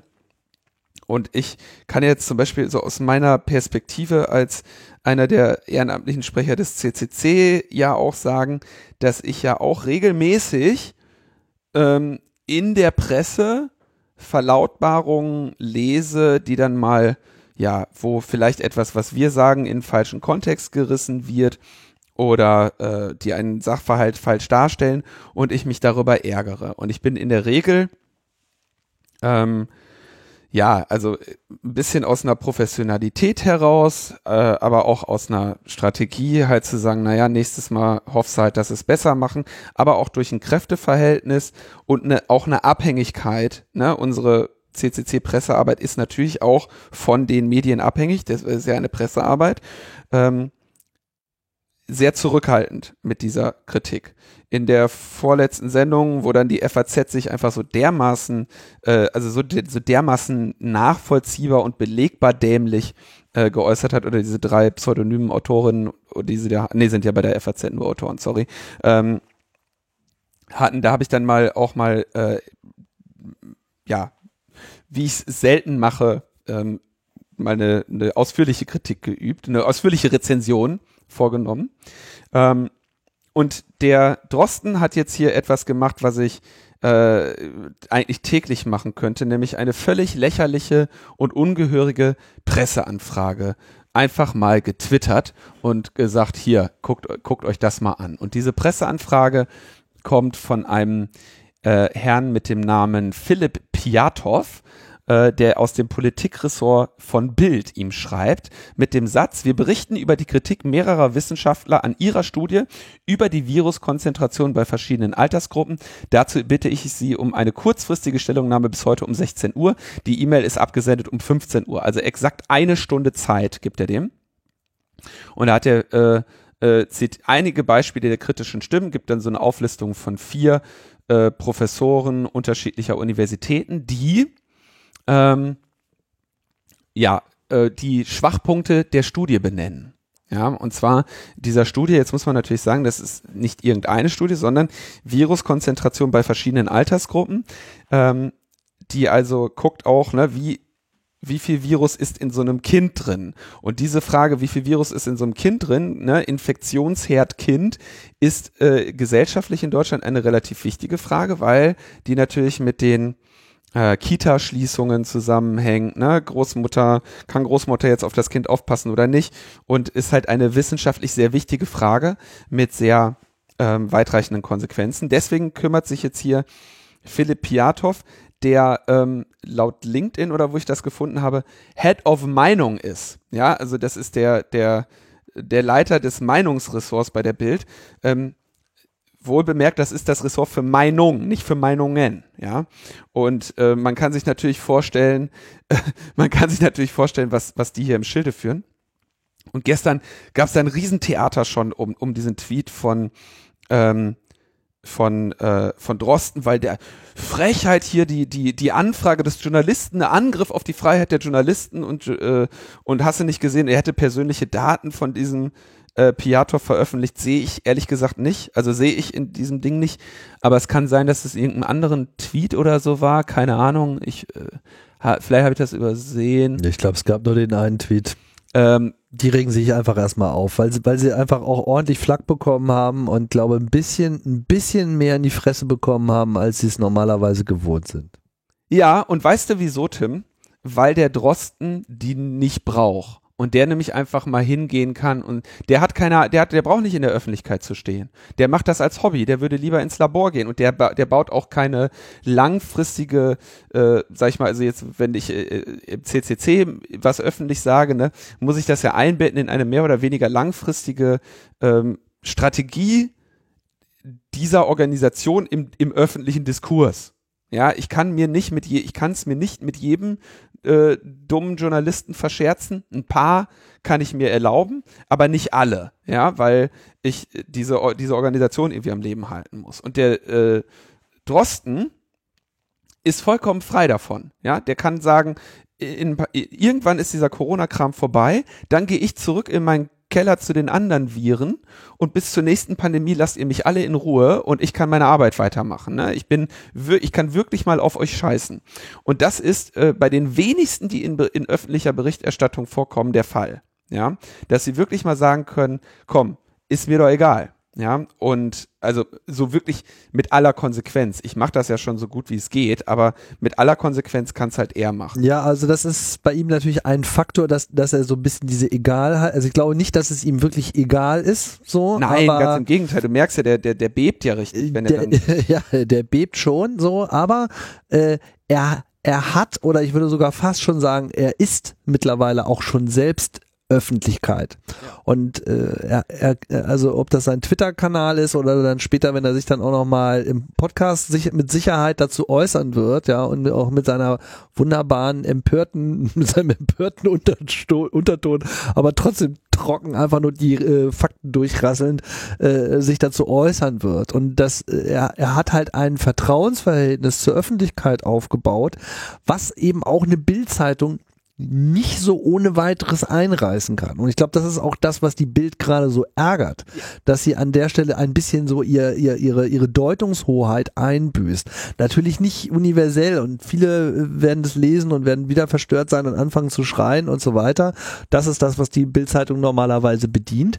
Aber so äh, die Meinung dadurch dann auch komplett zu dominieren, das gelingt ihnen gerade nicht so richtig. Ja, und deswegen haben sie dann eben jetzt, also diese, äh, haben sie dann jetzt irgendwie heute auf der äh, Titelseite ähm, offenbar dann irgendwie so, hier Star-Virologe wird von internationalen Kollegen äh, kritisiert oder so, Studie ist unsinnig. Mit anderen Worten, die Bild will sich gerade warm schießen für macht die Kitas wieder auf. Und ähm, tatsächlich ist das ja auch, ich habe das ja auch in der letzten Sendung angenannt, äh, die Kita, jeder Tag Schließung dieser Kitas ist eine unglaubliche Belastung für ähm, alleinerziehende Eltern, für gemeinsam erziehende Eltern und das ist ein Riesenproblem. Ja, nur ähm, hier muss eben genau deswegen muss ja hier nicht irgendeine Entscheidung getroffen werden, sondern die richtige.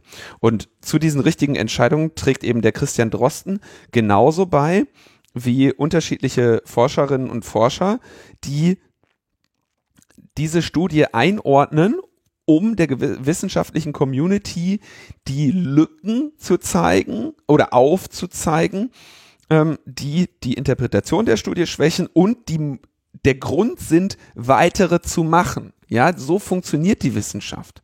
Man guckt sich die, die Studien an und man guckt dann an, wie kann diese Studie noch besser gemacht werden oder welche Fragen lässt diese Studie offen und wie kann ich diese, wie kann ich mich diesen Fragen vielleicht nähern? Nun ja, ähm, Bild veröffentlicht also jetzt äh, sein, auf, auf Seite 1 äh, schießt sich jetzt auf den Drosten ein, viel Spaß dabei. Und der Spiegel mh, hm, veröffentlicht einen Artikel, ähm, der quasi sagt, wir, wir fragen einfach mal die zitierten Wissenschaftler, die standen ja hier in der Mail, die der, äh, die der äh, Drosten als Screenshot veröffentlicht hat. Und ähm, fragen mal, was die dazu sagen. Ja, und diese Wissenschaftler sagen, Du, ich habe äh, keine Ahnung, mich hat diese Bild nicht gefragt, denen hätte ich was anderes gesagt.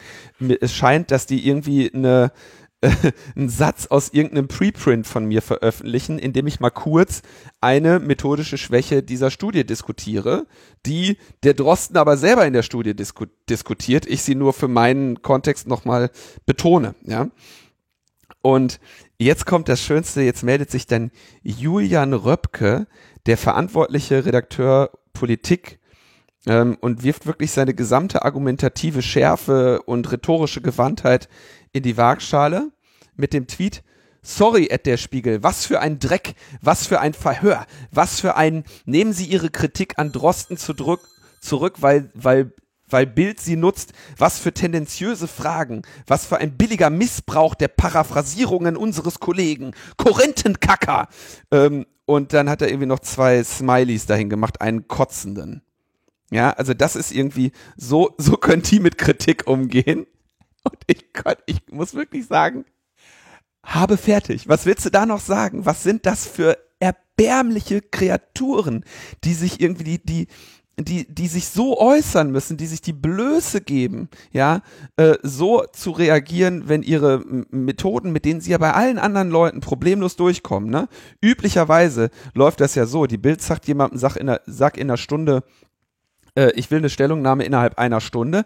Äh, machen die aus zwei Gründen. Erstens, in der einen Stunde kannst du keine vernünftige Antwort formulieren, damit sie dir die nämlich reinwürgen können. Zweitens schreiben sie die Mail um 15 Uhr, damit sie eigentlich darauf hoffen, wenn du nämlich keine Antwort mehr schaffst, dass sie die nämlich auch nicht mehr drucken müssen. Das ist die Methode, die hier Anwendung findet. Die Studie von Drosten ist irgendwo aus dem April, ja, und auch diese äh, Kritiken oder Einordnungen von anderen Wissenschaftlern, die sind ja nicht alle gestern gekommen. Da hat einfach dieser Meinungs-Philipp äh, ähm, einfach mal äh, irgendwie äh, auf dem Preprint-Server äh, der falsche Suchbegriff eingegeben und hat sich die Hände gerieben. Und weil wir solche Medien haben in Deutschland, führen wir unsere Diskurse so im Arsch, wie wir sie führen. Und deswegen sieht das hier auch so aus, wenn du dir diese Spinner am Alexanderplatz oder sonst wo anschaust, weil hier wirklich keine sinnvolle Auseinandersetzung mehr stattfindet. Und ich möchte nochmal betonen, es geht hier um einen, den Umgang mit einer unerforschten Situation. Und wir werden, deswegen habe ich das aber eingangs gesagt, wir werden feststellen, hoffentlich feststellen, dass einige der ergriffenen Maßnahmen zu drastisch waren und durch mildere ersetzt werden können. Und das ist gut. Und das Ziel ist nicht jetzt irgendwelche Leute darüber zu ruinieren, dass sie Studien gemacht haben, die uns dabei helfen sollen, die richtigen Entscheidungen zu treffen. Ah, ehrlich, was ist das, was ist das für ein, für ein ekelhaftes Geschwür, diese Art der, der Diskussion in, in Deutschland zu führen. Es ist ähm, unverantwortlich und ungehörig. So. ja, die sollen sich, sollen sich mal auskosten. Ich meine, was man auch merkt, ist, ich meine, auf der einen Seite, wenn ich mir so einen Kommentar wie von dem Röpke so anschaue, denke ich mir so, wie du mal auch schon meintest, so, du beschreibst auch eigentlich eure eigenen Methoden, so wie verlogen ist jetzt bitte äh, dieses Statement.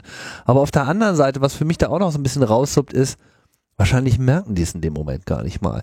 Die sind aber auch äh, auf ihrem Privileg der Deutungshoheit so eingesessen, dass sie noch nicht mal mehr merken, wenn sie eigentlich schon links und rechts eine geschallert bekommen, ja, und äh, eigentlich auch schon schon bluten und trotzdem noch mal in den Ring wollen.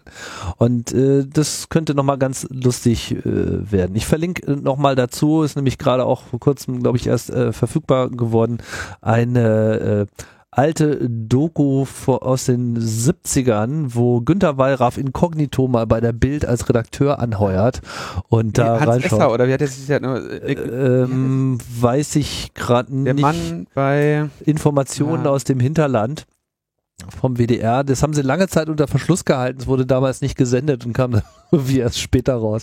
Aber das, da kann man dann schon mal äh, sehen. Auch sehr interessant. Ich habe es noch nicht ganz durchgeschaut, aber. Moment, das war ein, war das nicht ein Buch? Der Mann, der bei Bild äh, Hans Esser war? Das kann sein, dass er da auch ein Buch draus gemacht hat. Auf jeden Fall gibt's halt eine richtige halbstündige Doku, wo das alles gefilmt wird und wo man so sieht, wie sich Wallraff darauf vorbereitet und wie er dann auch so gedankenprotokollmäßig so berichtet, wie, wie, wie er langsam da auch äh, ins Hirn gefräst bekommt. Ja, und man so, oh, ich muss mich da jetzt richtig reinfallen lassen, ich muss jetzt so richtig so scheiße werden wie die, sonst, sonst, sonst, sonst kann ich das erstmal gar nicht so mitgehen. Wenn ich mich von Anfang an dagegen wehre und so weiter, dann, dann, dann werde ich die nicht so richtig, äh, kann ich ja nicht in meinen Auftrag, das mal so richtig zu ergründen, wie es da läuft, nicht, nicht, äh, nicht durchziehen. Es waren sogar zwei Bücher, die er geschrieben hat. Äh, der Aufmacher und äh, Zeugen der Anklage. Äh, äh, war, hat er über seine Zeit als Hans Esser äh, geschrieben, wobei, äh, äh, weil er kürzlich verstorben ist, das auch Erwähnung finden sollte, dass der äh, Hermann L. Gremlitzer äh, gesagt hat, dass er quasi der Ghostwriter von äh, der Aufmacher war. Mhm. Aber okay, das sind. Äh, Weil wer verstorben ist? Hermann L. Gremlitzer, der Herausgeber Buches. Äh, also war Spiegelredakteur. Bitte? Was hat er herausgegeben? Ich habe nur gerade das so verstanden, als ob du meinen würdest, dass Günter Wallraff verstorben ist. Äh. Nein, nein, nein, nein. Gremlitzer ist Anfang des Jahres verstorben, glaube ich. Oder Ende letzten Jahres, ja. Ja. Okay. Ein äh, meinungsstarker äh, Journalist in Deutschland, Herausgeber der Monatszeitschrift konkret bis zuletzt gewesen. Aber okay. Ähm, genau, Wallraff bei der Bildzeitung und ich meine, ich glaube, man kann bei dieser Sache, diese ganzen Esser-Sachen, das war ja Ende 70er, Anfang 80er und ähm, meine Herren, ey, ich meine, diese Bildzeitung hat sich jetzt wirklich seitdem nicht unbedingt verbessert, ne? Die sind sich auf jeden Fall treu geblieben. Die, uh, die, sind sich treu geblieben und haben sich weiterentwickelt. Auf jeden das Fall. Das muss man, kann man denen auf jeden Fall so sagen. Naja, also das ist wirklich eine, eine Vergiftung der gesellschaftlichen Auseinandersetzung und für, für diese, für dieses Niveau der Auseinandersetzung, für diese Art der in Anführungszeichen journalistischen, aber ganz sicher nicht journalistischen und in in, auch, da haben wir in dieser Gesellschaft einfach gerade keinen Platz für. Das muss man einfach so sagen. Und deswegen ist das auch wirklich äh, ein, also den Satz, ich habe Besseres zu tun, der ist ja selten wahr. Ne? Das ist ja, aber bei Christian Drosten, glaube ich, ist der wirklich wahr. Der hat wirklich Besseres zu tun, als irgendeinem so Bildwicht zu antworten. Machen wir übrigens auch nie. Nein, macht man nicht. So, wir haben nur noch wenig Zeit. Lass uns äh, noch die letzten beiden Themen durchziehen. Ja, die, die DSGVO vor zwei Jahren äh, äh, ähm, äh, beschlossen, nee, nee, vor zwei Jahren in Kraft getreten. Und ähm, da werd, gibt es natürlich jetzt allerlei Wortmeldungen zum ja, Jubiläum. Und ich denke, der, einer der wichtigsten einschätzenden Begriff, äh, einschätzenden Sätze kommt hier von Access Now. Äh, selbst das beste Gesetz der Welt nutzt wenig, wenn es nicht umgesetzt wird. Max Schrems hat äh, sich beschwert bei der irischen Datenschutzbeauftragten Helen Dixon weil in Irland mit dem traditionell günstigen Datenschutz und auch steuerlich nicht so nachteiligen Situationen sitzen ja Facebook, Twitter und Google und ähm, er sagt, bei ihr liegen eigentlich zwölf große Fälle gegen diese äh, großen Big Data Unternehmen an, doch in den zwei Jahren hat sie kaum etwas über, unternommen, um diese Geschäftspraxis der Datenkonzerne einzuschränken. Ganz im Gegenteil, Max unterstellt sogar, die leisten aktive Hilfe bei der Umgehung der ähm, Datenschutzgrundverordnung beziehungsweise der European Data Protection Directive heißt das ja dann, glaube ich, ne? Ja. Und ähm, in der Reaktion haben die irischen Datenschützer jetzt eine äh, härtere Gangart angekündigt. Aber man muss natürlich auch feststellen, ähm, es gab ja auch eine ganze Menge Warnungen, wie gefährlich das alles mit der DSGVO wird. Das war auch bei unserer Live-Sendung so ein bisschen auch mit das Thema, ne? Hier Abmahnung und was nicht alles äh, da an die Wand gemalt wurde, was angeblich jetzt alles äh, sofort über uns hereinbrechen wird. Und äh, dazu kann man nur sagen, Crickets und Tumbleweed. Also das, das, das fand nicht statt und äh, offensichtlich war da die Einschätzung vieler äh, Rechtsgelehrter nicht falsch. Also es ist einfach so nicht gekommen und von daher ist es ein absoluter Gewinn und ja, könnte, könnte nochmal richtig ähm, in die Annalen eingehen der Gesetzgebung. Ja, also der, ich finde es vor allem auch spannend, es wird halt eine, also was wurde das Ding diskutiert, ne? Und ähm, jetzt leider, ja, und das, das scheint sich ja auch gezeigt zu haben, das hatte Jan Philipp Albrecht in der äh, LMP 256 ja auch schon so ein bisschen so gesagt, so ja, jetzt muss man natürlich gucken, halten sich die Leute auch dran.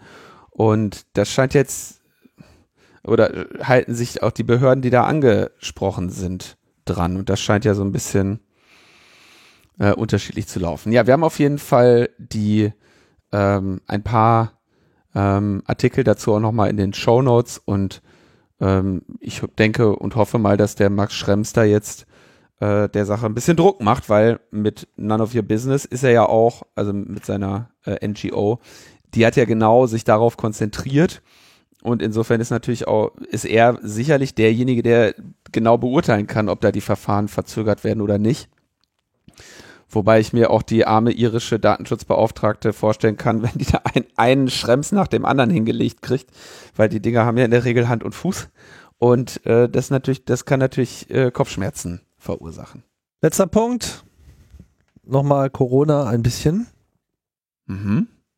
Ja, da gab es eine, eine Forderung von Datenjournalistinnen und Datenjournalisten äh, gegenüber dem RKI, dass nämlich die Daten, so wie sie bisher verfügbar sind, für also nicht nur für Datenjournalisten, aber denen fällt es natürlich dann am massivsten auf, äh, dass diese Daten einerseits nicht die Qualität haben, die sie vielleicht haben müssen und andererseits nicht den Umfang, den sie bräuchten, um hier wirklich die Entscheidungen, die gefällt werden, nachzuvollziehen oder überhaupt auch nur die Betrachtung der Situation so nachvollziehen zu können. Und da haben sie dann mal einen offenen Brief hingeschickt, äh, von dem man noch nicht genau weiß, ob er denn auch äh, schon gelesen wurde. Also ich vermute mal, das wird wahrscheinlich schon stattgefunden haben, aber ob der dann auch in entsprechende äh, Wirkung hat. Bisher gibt's da noch nicht so viel. Ähm, kurz kann man sagen, es gibt zum Beispiel so grundlegende Probleme, dass die veröffentlichten Daten halt nicht uneingeschränkt maschinenlesbar sind, also auch vor allem nicht selbstbeschreibend sind. Man muss da relativ viel rein investieren und äh, gucken, was bedeuten denn diese Zahlen eigentlich. Dann fehlen Daten, äh, Inkonsistenzen, all diese ganzen Sachen, die man so normalerweise auch äh, kennt, wenn man sich selber mal ein bisschen damit beschäftigt hat. Aber eben, dass eben auch viele Angaben fehlen. Und da ist halt auch nicht ganz klar, äh, inwiefern die dann überhaupt schon digital vorliegen. Also es wird ja einiges erhoben, wenn jetzt ähm, so ein Fall äh, kommt, dann wird ja durch das Contact Tracing alles recherchiert, man hinterfragt, was ist eure Situation, in welcher Situation habt ihr euch angesteckt, man unterscheidet zwischen Indexfällen und dann in zweiter Linie äh, Infizierten, aber das sind halt alles Daten, die diese Meldekette entweder gar nicht erst den Weg dahin antreten oder an irgendeiner Stelle äh, nicht überleben. Ja, man muss ja sehen, Gesundheitsämter sind da der erste Ort, dann werden diese Daten erfasst, aber das ist halt die Frage, werden die jetzt auf ein Stück Zettel geschrieben, kommen die nur in so eine Excel-Tabelle oder hat das in irgendeiner Form auch eine Methode, sodass das eben dann auch beim Land äh, landet, wo dann eben die Gesundheitsbehörde das dem RKI meldet als zentrale Sammelstelle. Und dann ist natürlich der nächste Schritt, werden auch alle Daten, die beim RKI landen, auch in der Form wirklich veröffentlicht. Das sind so die, die Kernprobleme noch ergänzt um die Problematik, dass halt ähm, vor allem auch keine Archive äh, vorgehalten werden. Also die veröffentlichten Daten werden jeden Tag wieder so neu rausgehauen, enthalten aber dann Änderungen, die man dann den Daten so als solchen gar nicht ansieht. Das heißt, man kann die Daten eigentlich nur dann verstehen, wenn man sich im Prinzip alle anderen Veröffentlichungen auch noch mit anschaut, nur dass die halt nach einem Tag gleich wieder verschwinden.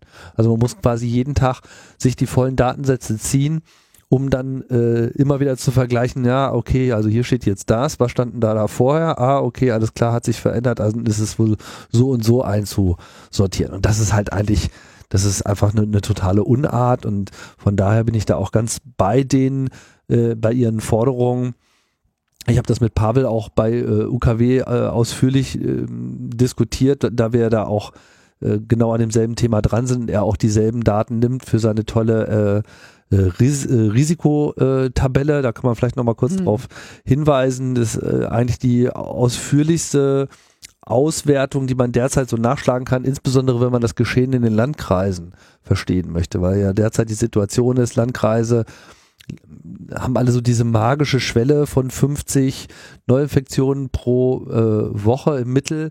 Und wenn man die überschreitet, dann sollten ja schon wieder verschärfte Maßnahmen gelten oder Lockerungen aufgehoben werden. Und das ist halt ähm, ja so aus dem RKI äh, Daten sehr schwer rauszuholen. Man hast dann irgendwie so eine komische Map, da kann man irgendwie klicken und so weiter, aber du kannst das alles nicht so richtig vergleichen oder du findest auf der Karte deinen Landkreis gar nicht so richtig. Und ähm, bei Pavels Risikotabelle kann man das sehr schön sehen und er berechnet dann auch noch so ein paar andere ähm, lokale R-Werte, woraus man halt ablesen kann, wie es äh, so ist. Und durch so eine einfache Einfärbung sieht man halt sofort, okay, alles klar, mein Landkreis ist im grünen Bereich oder im roten Bereich oder wie wir es dann auch genannt haben, im superroten und im supergrünen Bereich, was dann so die äh, jeweiligen Endpunkte. Infragrün. Infragrün. Infragrün. Ein besonders langwelliges Grün. Ja. Ja, das, also wer Bock äh, auf mehr Datenkram hat, da kommt dann diese Woche auch bei UKW nochmal was. Da werden wir uns ja auch mit der Thüringen-Situation und so weiter äh, auseinandersetzen. Da kauen wir das dann alles nochmal im Detail durch.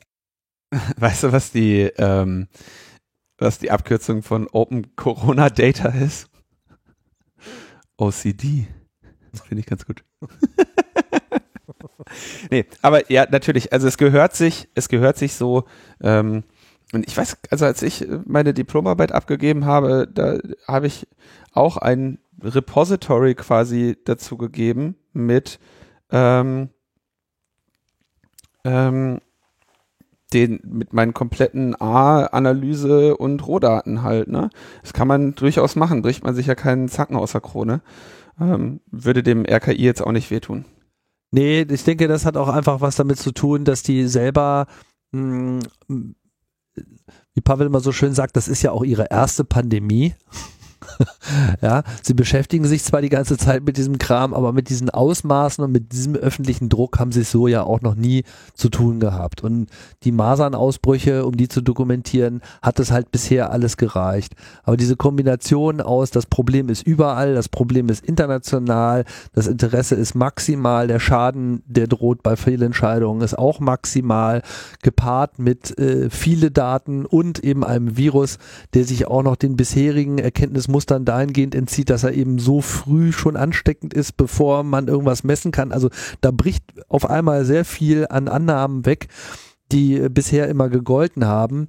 Und da ist es dann eben sicht, schnell sichtbar, dass wir einfach einen extremen mh, Rückstau haben in der Digitalisierung der ja schon mal geplant war und der irgendwie Ende dieses Jahres dann auch theoretisch mal fertig sein sollte in diesem ganzen Meldewesen.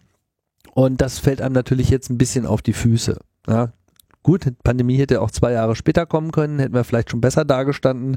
Aber ich lese jetzt in der Berichterstattung ehrlich gesagt das Wort Fax noch zu oft. Also es ist, das hat da einfach nicht mehr zu sein äh, in den 20er Jahren des 21. Jahrhunderts. Das ist einfach das Wort Fax will ich jetzt einfach nur noch in historischen Dokumentationen sehen, ja. Günter Weyraff. Ich habe so. gestern Abend lief, das hatte ich mir noch, ähm, gestern Abend lief eine äh, Dokumentation, wohl ich glaube in der ARD oder so über die fehlgeschlagene Digitalisierungsversuche der Bundesrepublik. Äh, die wollte ich mir noch anschauen. Die gibt's bestimmt in der in der Mediathek per, nee, die gibt's bestimmt in der Fernausleihe per Fax.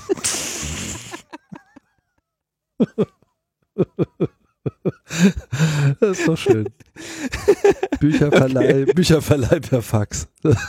Fernausleihe ist ein großes Ding, ey. Ja. Wichtiger Arbeitgeber, das werden wir noch längere Zeit äh, retten müssen hier, diese, diese Industrie. Okay, ähm, gut. Ich würde gerne noch kurz danken, und zwar äh, Marcel, Matthias und Robert und mal wieder einer äh, unbekannten Person. Und wenn ihr diese unbe als unbekannte Person euch angesprochen fühlt, äh, freue ich mich über einen kurzen Hinweis über die äh, bekannten Kanäle, zum Beispiel Kontaktformular auf meiner Webseite. Hm. Genau, ich grüße auch alle anderen unbekannten Personen, die so fleißig dazu beitragen, dass der Spenden-R über eins liegt. Und ähm, ja, ansonsten war's das von uns für diese Woche. Wir entlassen euch wieder in die, in die Freiheit. Was haben wir denn in diesem Land noch für eine Freiheit, Tim? Ihr könnt jede Woche LNP hören. Ich meine, wenn, wenn euch das nicht noch, reicht. Noch. Okay, auf Wiederhören. Tschüss. Ciao, ciao.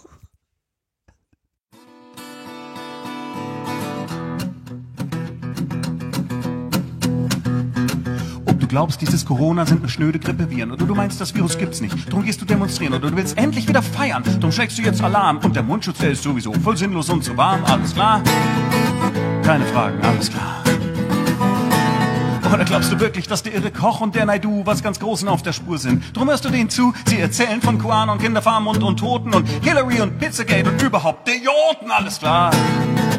Keine Fragen, alles klar. Nein, ich hätte tausend Fragen und vielleicht noch eine mehr, doch deine Antworten sind wirr und wirr und traurig und so leer. Du weißt nicht, dass du nichts weißt, hast es nur noch nicht gecheckt. Du bist der personifizierte Dunning-Kruger-Effekt. Okay, es nervt dich, dass die Wissenschaft nicht weiß, was sie nun will. Wenn die gar nichts sicher wissen, warum sind die dann nicht still? Nur Gelaber und die Studien widersprechen sich doch auch. Dann machst du es lieber wie der Trump. Der hört auf seinen Bauch, alles klar. Keine Fragen, alles klar. Was soll der ganze Quatsch mit Forschung und mit Peer Review? Das ist doch alles Unsinn. Du hörst doch schon lange nicht mehr zu. Diese Wissenschaftler-Heinis halten sich für ach so schlau, aber du und deine Filterblase, ihr wisst ganz genau, alles klar. Frage ich euch, alles klar. Ein Scherz! Es bleiben tausend Fragen und vielleicht noch eine mehr. Deine Antworten sind dick und dick und traurig und so leer. Du weißt nicht, dass du nichts weißt, hast das nur noch nicht gecheckt. Du bist der personifizierte Dunning-Kruger-Effekt. Selbstverständlich darfst du denken und noch sagen, was du fühlst. Du darfst es auf Plakate schreiben oder brüllen, wenn du willst. Aber ich darf dir nicht zuhören und ich darf's auch scheiße finden. Darüber darf ich singen oder dir ein Buch draus binden. Alles klar? Meinungsfreiheit, alles klar. Ich hätte tausend Fragen und vielleicht noch eine mehr, doch deine Antworten sind wirr und wirr und traurig und so leer. Du weißt nicht, dass du nicht weißt, dass das nur noch nicht gecheckt. Personinfizierte. Dunning-Kruger-Effekt.